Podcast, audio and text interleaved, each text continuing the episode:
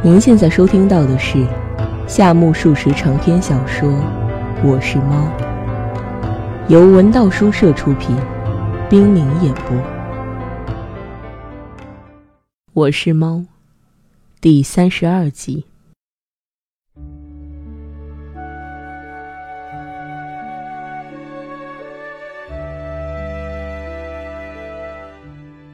杂家心里想着，又观察一下主人的动态。主人对杂家这些想法一无所知，他尽情地玩鬼脸吓人的游戏，然后说：“好像严重充血，又是慢性结膜炎。”说着，他用食指的侧面连连用力地揉充血的眼睑，大概他眼睑发痒吧。然而不揉，他都红得那么厉害，怎能受得住这么一揉？用不了多久，一定要像闲家鲫鱼的眼珠一样烂掉。少顷，只见主人睁开眼睛，对镜瞧着，果然，他的眼睛好像北国的寒空，阴沉的、浑浊浊的。的确，他平时就不是一双清澈的眼睛。用一句夸大的形容词来说，两眼浑浊，一片模糊，分不清白眼球和黑眼球，如同他精神恍惚，一贯的极其不着边际。他的眼睛也暧昧不清的，永远飘在眼窝深处。有人说这是胎毒所致，也有人说是痘疮的余波。听说小时候为他治病，侵害过无数柳树虫和哈什马。然而可怜母亲的努力却毫无希望，直到今天，两眼还像从前一样模模糊糊。杂家暗自思忖，这种状态绝不是由于胎毒或痘疮所致。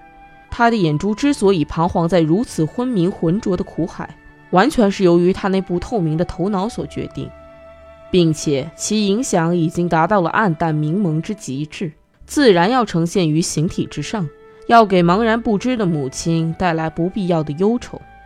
冒烟就知道有火，眼球浑浊就证明是个糊涂虫，可见主人的眼睛是他心灵的象征，他的心像天宝年间的铜钱一样有个空洞。那么，他的眼睛也一定像天宝铜钱一样，虽然大，却不中用。主人又捋起胡须了，那胡须原就不太整齐，长得七扭八歪。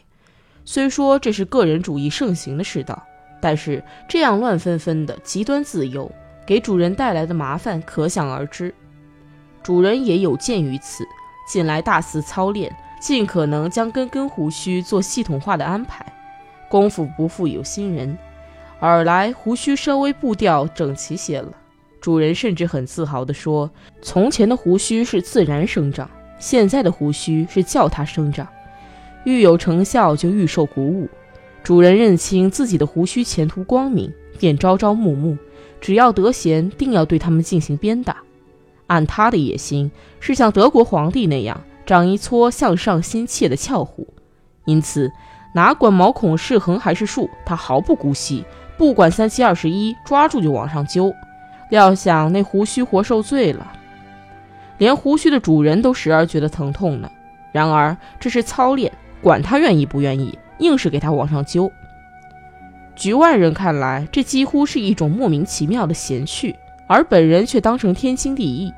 正如教育家妄自违背学生的本性，却还夸口：“瞧我这两下子。”同样毫无责难的理由。主人正满腔热情地操练胡须，女仆棱棱角角的面孔从厨房飘来说：“来信啦！”一如往常，将通红的手突然伸进书房。主人依然右手抓着胡须，左手拿着镜子，回过头来向门口望去。脸儿棱棱角角的女仆一见那奉命倒写成八字的胡须，急忙跑回厨房。趴在锅盖上哈哈大笑。主人可是个稳重的人，他悠然放下镜子，拿起信笺，头一封信是铅印的，全是些严肃的字句，读之如下：敬启者，谨祝日益康绥。回顾日俄战争，以破竹连结之势，或恢复和平之功。我忠勇刚烈之将士，大半已在万岁声中高奏凯歌，万民欢腾。其乐何如？义自宣战大诏颁发，义勇奉公之将士久驻万里天外，如苦寒心竭诚战斗，为国捐躯，其至诚之心必永刻不忘也。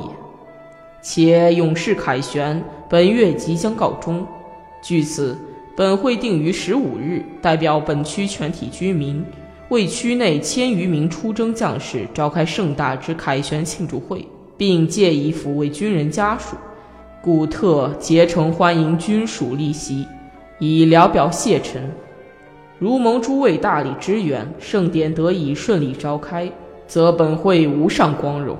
为此，敬请赞助，踊跃捐款，不胜桥畔之志。谨启。寄信人是一位贵族老爷，主人默读一遍，随即将来笺装进信封，若无其事。捐助嘛，怕是不肯为之的。前些天他拿出两元还是三元，作为赈济东北灾区的捐款，却逢人便大肆宣扬：“我被敲竹杠赈灾了。”既然是赈灾，自然是主动掏钱，绝不是敲竹杠，并非遇上了强盗，说什么敲竹杠肯定是不稳妥的。尽管如此，主人却宛如遭抢一般。若是动点硬的，那又当别论。就凭这么一纸签印信，任你说什么欢迎军人、贵族募捐，也看不出来他会是个肯于掏钱的人。按主人的意思，希望欢迎军人之前，首先应该欢迎他。然后嘛，倒不妨欢迎其他的人，而他暂因日夜繁忙，欢迎仪式只好有劳贵族大人先生们分神了。主人又拿起第二封信，说：“啊，又是一封牵引信。当此寒秋，谨祝何府兴旺。敬其者，必孝之事，亦如所知，自前年以来，被两三名野心家所干扰。”一时陷入极大困境，窃以为此乃不孝真作无德之所致，深以为戒。兹今卧薪尝胆，苦心筹划，我校将采取依靠自立、符合理想之新建校舍筹措经费方案。方案无他，即出版定名为《缝纫秘法纲要特辑》。本书乃不孝真作，遵循工艺学之原理。多年来苦心研究之结晶，不愧为心血之作，深望一般家庭普遍购买，鄙人只在成本费外略收薄利。但愿此举既可成为发展缝纫技术的绵薄之力，又能积薄利以应兴建校舍经费之所需也。因而不胜万分惶恐，特请购买鄙人印行的《缝纫秘法纲要特辑》一册，不妨赐给女仆，以表赞助之意。全作对陛校新建经费之捐款，百拜求援，匆匆锦起。大日本女子缝纫最高等大学院校长冯田真作，三拜九叩。如此郑重的书信，主人竟冷淡的揉成一团，啪的一声扔进废纸篓里。可怜呐，真作先生难得的三拜九叩与卧薪尝胆，全都枉费心机了。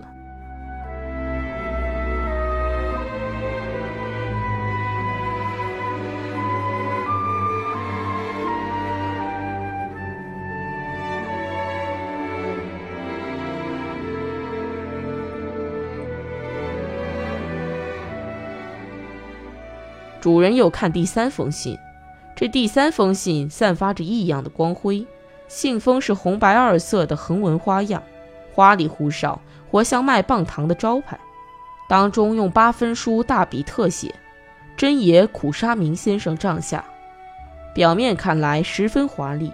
至于书信里会不会蹦出个大人物的名字来，可就不敢说了。假如由我管天管地。我将一口喝干西江之水。假如由天地管我，我不过是陌上的一粒微尘。当然要问天地与我可有何干？最先吃起海参的人，其胆量可敬；最先吞下河豚的汉子，其勇气可嘉。食海参者，犹如青鸾在世；吞河豚者，恰似日莲化身。如苦沙弥者流。唯有品尝葫芦干里的酸酱，便可自称为天下名流乎？谓之见也。亲友也会出卖你，父母在你面前也有私心，爱人也会抛弃你。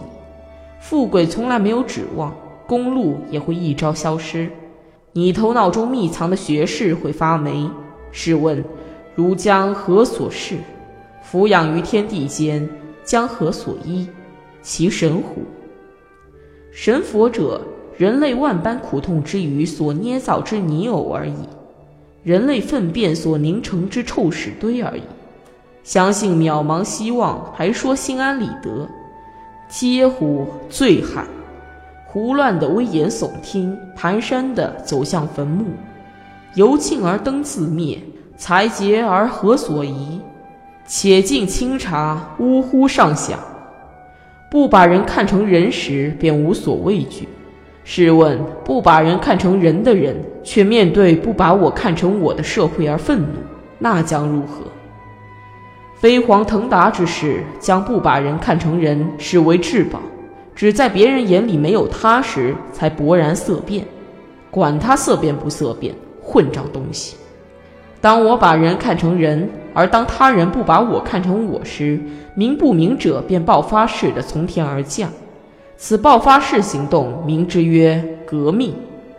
革命并非名不平者之所为，实乃权贵荣达之士欣然造成者也。朝鲜人参多，先生何故不用？天道公平，再拜于朝鸭。真作先生行了九拜之礼，而此人竟然仅仅再拜，只因不是募捐，便一笔勾销了七拜。此信虽非募捐，但却非常难懂。不论向任何刊物投稿，都有充分的资格遭到废弃。因此，以头脑不清而驰名的主人，定要将他撕得粉碎的。不料他竟翻来覆去的读个没完，说不定他认为这种书信有什么含义。决心要把其中的含义挖掘出来。盖天地间未知之事甚多，却无一不可对之信口雌黄。不论多么急曲鳌牙的文章，若想解释，也都不难。说人愚蠢也行，说人聪明也不费什么唇舌，便可以说得清清楚楚。岂止于此，即使想证明人是狗，人是猪，也不是多么难解的命题。说山是洼地也可，说宇宙狭窄又有何妨？说乌鸦白，小丁丑，苦沙弥先生是君子，也都没什么讲不通。因此，即使这封毫无意义的信，只要绞点脑汁，给他安上点什么名堂，那就爱怎么讲就怎么讲去吧。尤其主人一向对自己不懂的英文硬是胡乱的讲解，那就更是爱牵强附会了。学生问：“明天天气不好，为什么还说早安？”主人一连思考了七天，又问：“哥伦布用日文怎么说？”主人又用了三天三夜苦思答案，尝了葫芦干里的酸酱味，便自以为是天下名流；吃了朝鲜人参，便以为要闹革命。像他这号人，随便想安点什么含义，自然都会左右逢源的。隔了一会儿。主人就像对待孤的毛宁一样，似乎对这些难懂的名言也大有所悟。他十分赞赏地说：“意义非常深长，大概此人一定是个对哲理颇有研究的人。高见，高见。”从这一番话也可以看出主人多么愚蠢。不过反过来看，也无不精辟之处。主人有个习惯，喜欢赞美那些没影而又不懂的事。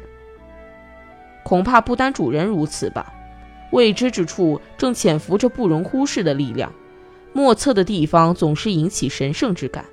因此，尽管凡夫俗子们把不懂的事情宣扬的像真懂了似的，而学者却把懂了的事情讲的叫人不懂。大学课程当中，那些把未知的事情讲得滔滔不绝的大受好评，而那些讲解已知事理却不受欢迎，由此可见一斑。主人敬佩这一封信，同样也不是由于看懂了信中内容，而是由于琢磨不透题旨何在，是由于忽而出现了海参，忽而出现了臭屎。因此，主人尊敬这封书信的唯一理由，如同道家之尊敬《道德经》，儒家之尊敬《易经》，禅门之尊敬《灵记录》，只因大多一窍不通。然而，一窍不通又说不过去。于是便胡乱注释，装成懂了的样子，不懂装懂，而且表示尊敬。自古以来都是一件快事。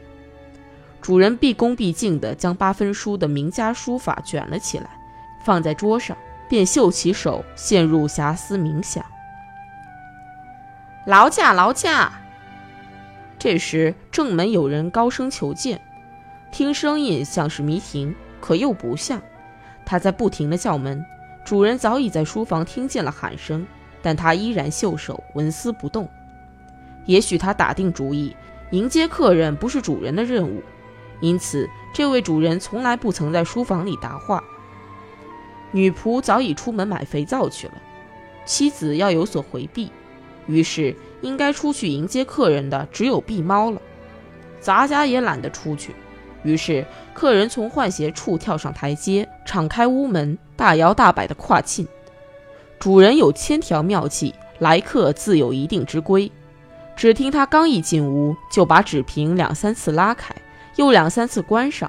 现在正向书房走来。喂，开的什么玩笑？干什么呢？来客人啦！哦，是你呀？还问什么是你呀？你既然坐在那儿，就应该说句话呀！简直像到了废墟。哦，我在想心事。就算想心事，说声请进，总还办得到吧？说倒是能说的，还是那么沉得住气。从前些天开始致力于修养精神了，多蹊跷！精神修养就不能答话，到了那一天来客可就遭殃了。那么沉着可受不了哟。哎，老实说，不是我一个人来呀，还领来了好多客人呢。你出去见一见。领谁来了？管是谁来的，出去见一见。他们一定要见见你，谁呀？管他是谁，站起来！主人依然袖着手，木地站起，说：“又是想捉弄人吧？”他向沿廊走去，漫不经心地走进客厅，便见一位老人面对六尺壁笼，正襟危坐，在等候主人。主人不由得从袖筒里抽出手来，稳稳地一屁股坐在彩湖隔扇旁。于是他和老人一样面西而坐，双方谁也无法相对叙礼了。而从前的正人君子总是讲究繁文缛节的。哦，请到这边。老人指着壁笼催促主人。主人在两三年前认为在客厅里随便坐哪儿都一样，后来听一位先生讲解，他才明白，原来壁笼一带是由贵宾席演变而来。原是钦差御史落座的地方，其后他就绝不再靠近此地。特别是见到一位素昧平生的长老气呼呼地坐在那里，他不仅不敢坐在上座，连请安都难得说出口了。于是暂且低下头来，照抄对方一句话，重复地说：“哦，请到这边。不，那就不便请安了，还是您请到这边。”别，那么还是您请。主人信口学着对方的话：“哪里这么客气？那可不敢当，我怎么好意思？还是请您别客气。